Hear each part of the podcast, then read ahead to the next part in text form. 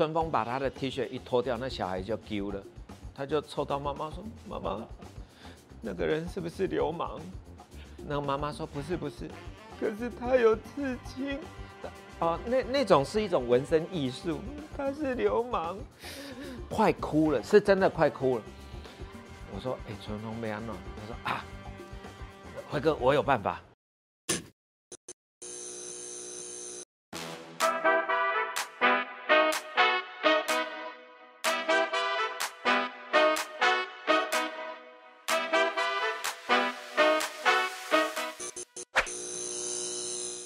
所以这个《八八海水浴场》导演啊，又要描述父子情，然后你怎么去写故事，还有挑演员，然后现场执行？哎，这个故事一讲不讲，你们时间 O 不 OK？其实很简单，我就是买了一个家具，送货来的那个人门一开，我一看，哎呦，很像就是黑道的这样，哈，这样，然后。他说：“哦哦，你洗结婚先生哦，你有要洗结婚哦，哦哦哦，你有你有，哎，我送货的的，哦哦，谢谢你，谢谢你，啊啊啊啊，坑对，啊啊，我我就坑在客厅以后这样，好，把他送出门，门要关的时候，突然那一只手啪，我才发现他手掌好大，因为他把门这样啪，我说哦，你别冲啊，他说哦，你你干嘛要倒？你不要倒，我给你倒了。”哦，这样，我说啊啊啊啊啊，要这样子哦，啊啊啊啊，那好好，哎，我卡就就给你啪啪啪啪啪，他一下子就把那个那个家具组装起来了，这样啊，你有那个那个什么湿纸巾不？哦哦哦哦哦，我以为他流汗，不是，他把那一个全部擦干净，哦，就甘心咩。我说谢谢你啦，谢谢你啦！啊，我要给你，我要给你，我要给你，谢谢谢谢谢谢。好，然后又要把他送出门，门又要快关的时候，啪，又来了。我说啊，对，应该要给人家一点小费。对不起，对不起，我疏忽啊，我没被，我没没被提你的小费啦。啊啊，没事，你别弄啊。我可不可以跟你拍一张照片？哦。哦要拍照嘛？好好好好好，我就想说我要跟他拍，来来来，我们来拍。不要嘛，自拍一下，讲嘛，一共你休蛋呢，把他啪啪啪啪啪，他跑到我们家的那个电梯旁边有一个那个安全梯楼梯，这样来啦来啦来啦，这样出来一个小男生，哦，就是他儿子，也就是我看到这一幕，我非常感动，我就想说。啊，这个就是爸爸在送货，儿子帮忙看车子，嗯，还要跟着。爸爸如果把货送上去，他要负责就是警察有没有来开单，有没有遇到检举那种魔人，有没有？为了生活。对对对对对，那爸爸做这么多是为了儿子。哦，我就觉得，哎，这个有没有可能变成是一个故事，一个短片这样？其实有时候我们生活当中再简单不过的故事。你如果用心去感受，它好像就会长出一个不一样的样子。所以我我为什么要拍这个爸爸跟小孩？我发现大人好像常常会随口答应小孩的事，但是小孩都当真了。对，但是大人都没当真。这件事情是让我们去开始反思，我们对于下一代跟家人的互动是要用一个什么样的态度去面对？爸爸妈妈，如果你答应小孩是没做到。你可不可以真的很很诚恳的跟他说明、道歉，或者是寻求一个怎么样的一个弥补，可以吧？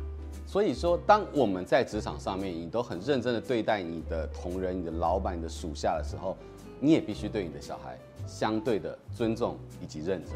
那刚才辉哥聊到，就是这个父子情，它变成了你的电影的一个很好脚本的这个来源。是。对，但是发展出来之后，哎，你开始要去倒了，你就要春风还有江人，嗯，去饰演这个父子。新锐导演敲大牌难不难？难，难，不。许杰辉嘞，谁人不认识你？我告诉你，还是很难。怎么挑？最后怎么样挑到他们？但是我告诉你，如果你的剧本够吸引人，其实是好几个影帝愿意来接演这个部分。那我为什么没有接受？是因为我觉得我想找一个新的感觉，新鲜感，有火花的组合，一个新的爸爸的感觉，这样啊，东想西想，哎突然想到春风。你知道你刚才讲那个啪，我就想那个分镜的时候，那个手的特写，你春风再进来，哇哦！但是怎么春风都不来？然后我，然后他们就一直跟我讲说，导演真的啦，你一定要赶快拍，不然到时候我们交不了片，我们要被罚钱。是，我说那你们可不可以约一下春风？我就是想找春风嘛。然后他们说，导演你真的不要给自己压给啦，好，你自己是新导演，然后呢，你男主角也要是新人啊，这个小孩子也要是新人，你这样子会给自己整死自己。我就说，那拜托，我想跟春风见个面的，我就是那一种个性，这样不死心啊。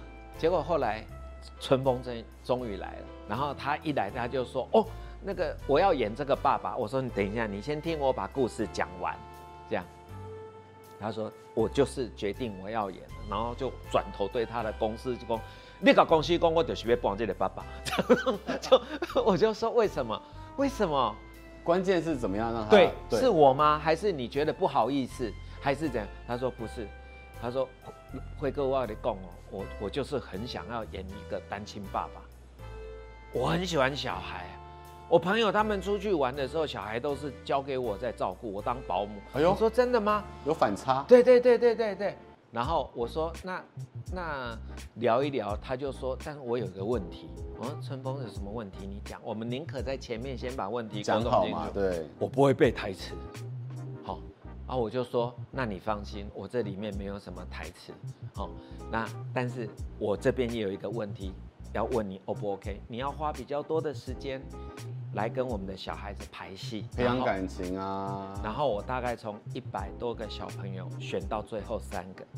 然后他就跟轮流跟这三个排戏，你看戏排成这样，他哪需要背台词？因为都很熟了。对对。然后最后我们在导演、副导、场记、摄影师、春风、他的经纪人、我的经纪人，我们大家通通投票，到底这三个小朋友选 A、B、C，怎么挑儿子？对不对？对。好，台词不就爸爸，不就儿子吗？那个一叫出来的感觉对不对？你一听你一看你就知道了。你喊那个爸嘿，那个嘿，那个感觉是父子就是父子，对不对？对。那这个过程当中，就是因为我制造了很多让他们共同去打球、吃饭、去海边、去游泳、帮忙洗澡什么什么这些是真实的事情，让他们一起发生。我后来发现到说，我这样做是对。前置预备花了多久时间？很长哦。很长，培养父子关系。对对对对对对，第一次后来稍微去定妆的时候，春风把他的 T 恤一脱掉，那小孩就丢了，他就凑到妈妈说：“妈妈，那个人是不是流氓？”那个妈妈说：“不是不是，可是他有刺青。”哦，那那种是一种纹身艺术，他是流氓，然后就很紧张，快哭了，是真的快哭了。我说：“哎，春风没安诺。”他说：“啊。”辉哥，我有办法。然后他就在打电动，故意把声音开很大声，然后就故意越打越靠近，越打越靠近。他有他的方法。对，给小孩子看，打一打打。隔没有多久，那小孩子已经坐在他这里，两个人在那边打。这个一手控制这边，一手他们两个人在联手。然后我就说，哎，人家跟你打打电动玩具，你也要跟人家那个。他说，哦，那他跟他春风就带他出去打篮球。哦。然后小朋友教他玩蛇板。哎呦。世代的交流，对对对，我们就一点一滴的去让他们培养出很真实的感情，而不要那种演的。所以你看哦，这个这个是戏，我们在排戏，你已经知道这个亲子之间是很不容易的。可是我们聊到在现实生活、当代的这个社会当中，其实亲子互动跟我们小时候对我们上一辈也不一样。像我们可能是以前哦，受到的是。权威式的教育啊，都打骂式，对啊，或者是说，呃，爸妈讲什么一定都是是啊，然后不敢含扣啊。但现在年轻人会跟你观察，不能够这个样子。怎么样跟年轻人交朋友？我太太跟我讲说，如果你要讲一件事情超过五分钟，人家就嫌你。但是你又要在那么短的时间去把它表达得很清楚，那我就会习惯，就是说也请他们发表，让他们讲，会，否则。他不讲，我不晓得说你到底有没有听清楚我这个指令。在这一个工作职场，每个人必须清楚你接下来要做什么，你今天是要做什么，然后你今天会学习到什么，你今天有让自己开心吗？就因为做这个工作开心吗？我觉得这很重要。那我觉得也因为这样子，就我发现我跟我的工作人员会有一种很不一样的默契就出现。但我觉得不管好或不好，这都是成长的养分。我们也不见得年轻的时候就做得这么好。啊那你要能够允许他们做错事情，让他们在经过十年之后，他们再回来看这件事情的时候，他们最起码还会想说：哇，谢谢当时有一个人愿意用这样的方式允许他们犯错或者尝试。就像你在你们家跟你女儿沟通。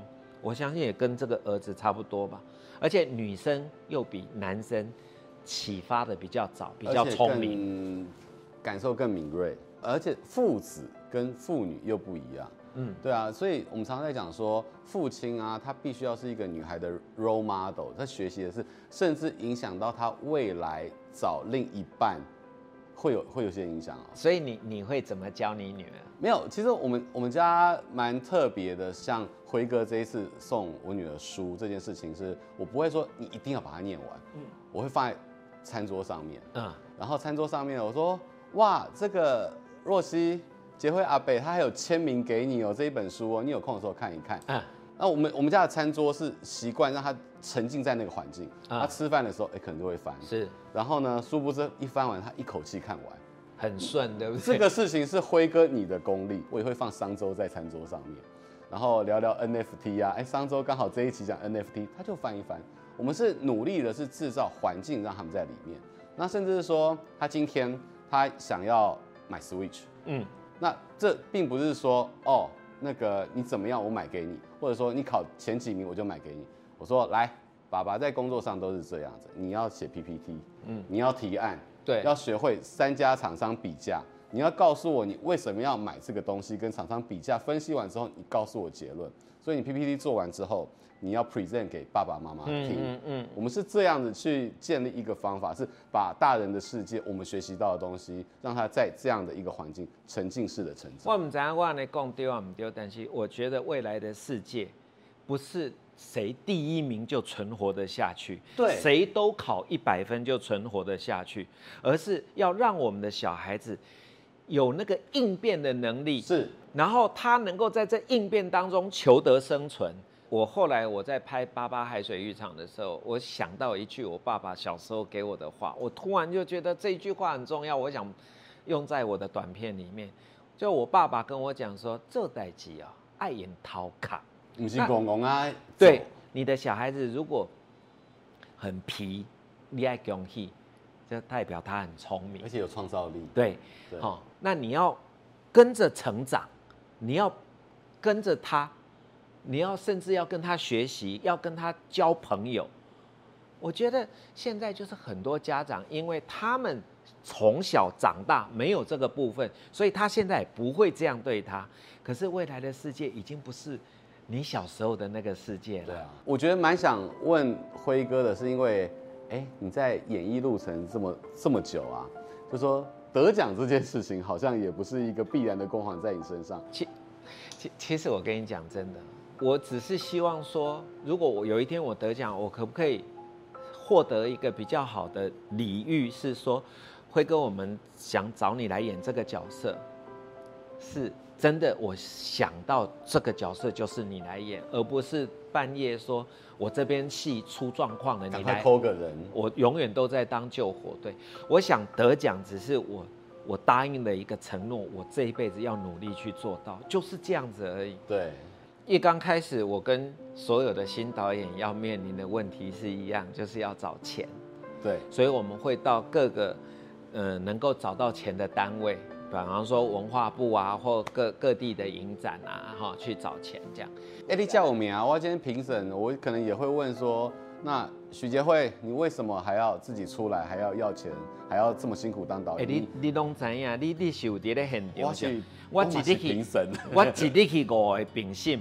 我一看到因五个坐咧遐，我偌欢喜的，其中有三个我把他斗三工过。哦。斗三工的意思就是讲，徐杰辉，你可不可以来帮我演一场戏？怎么样？怎么样？怎么样？好，也就是帮忙就代表不谈钱，只拿红包那一种。对。我想说，哈哈哈，太好了，该是你们报恩的时候。时候结果我还是摃龟，还是没有拿到那一个最高的那个辅导金。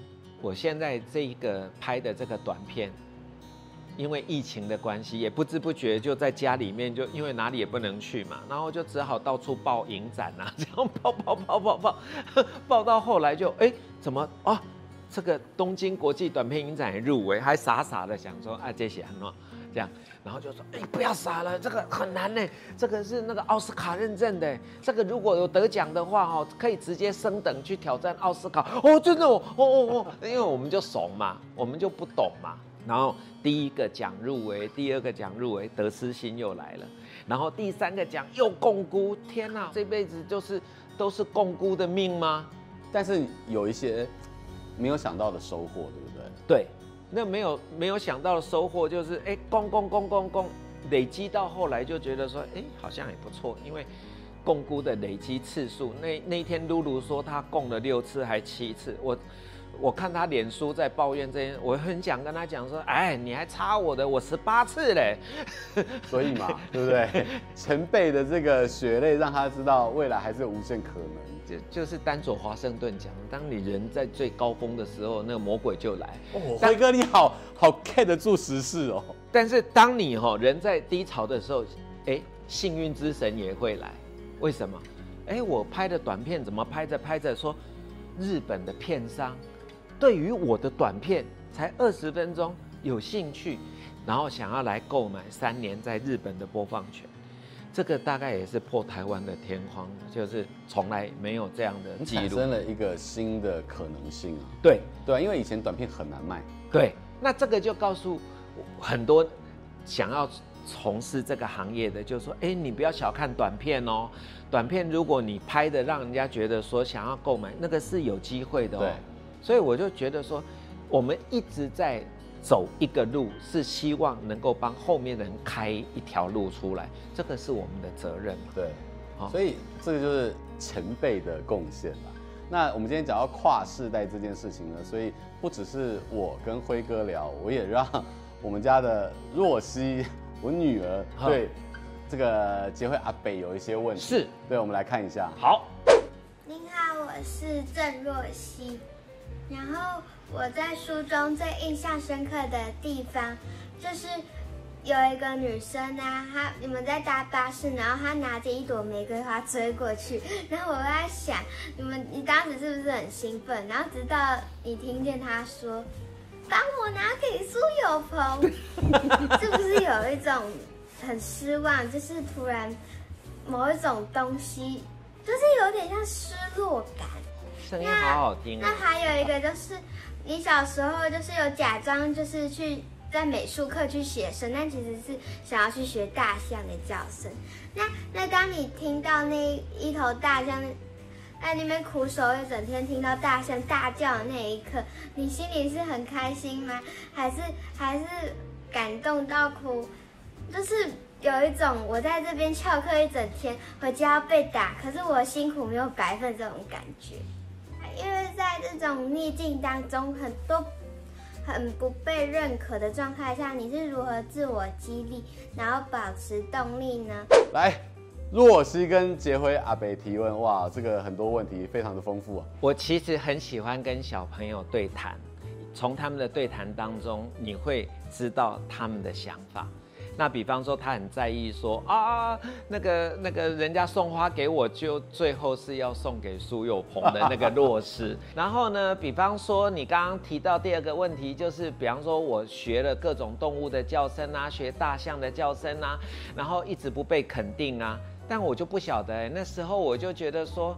我其实就只想要把这件事情做好，可是为什么你们大人都不支持我，也不了解我，不懂我？各位电视机前面的大人们、爸爸妈妈们，如果你们家有小孩子在做一件什么事情，可不可以真的有耐性？他也许就是要乱玩一个什么东西，你就陪他嘛。因为可能我们大人一天要面临的是一一百件事情，可是小孩。他只有十件事情，所以他对于你的要求跟你的在乎感的那个比例是很大的。嗯，我我常常会遇到一些挫败，所以我才分享说，啊，失败就失败啦，就这样。但是你不能够让失败变成是你一种沮丧而无法振作的理由跟借口，对不对？对我就是属于那种进步很缓慢的人，但是我一直在告诉自己，我要继要持续的努力的往前跑。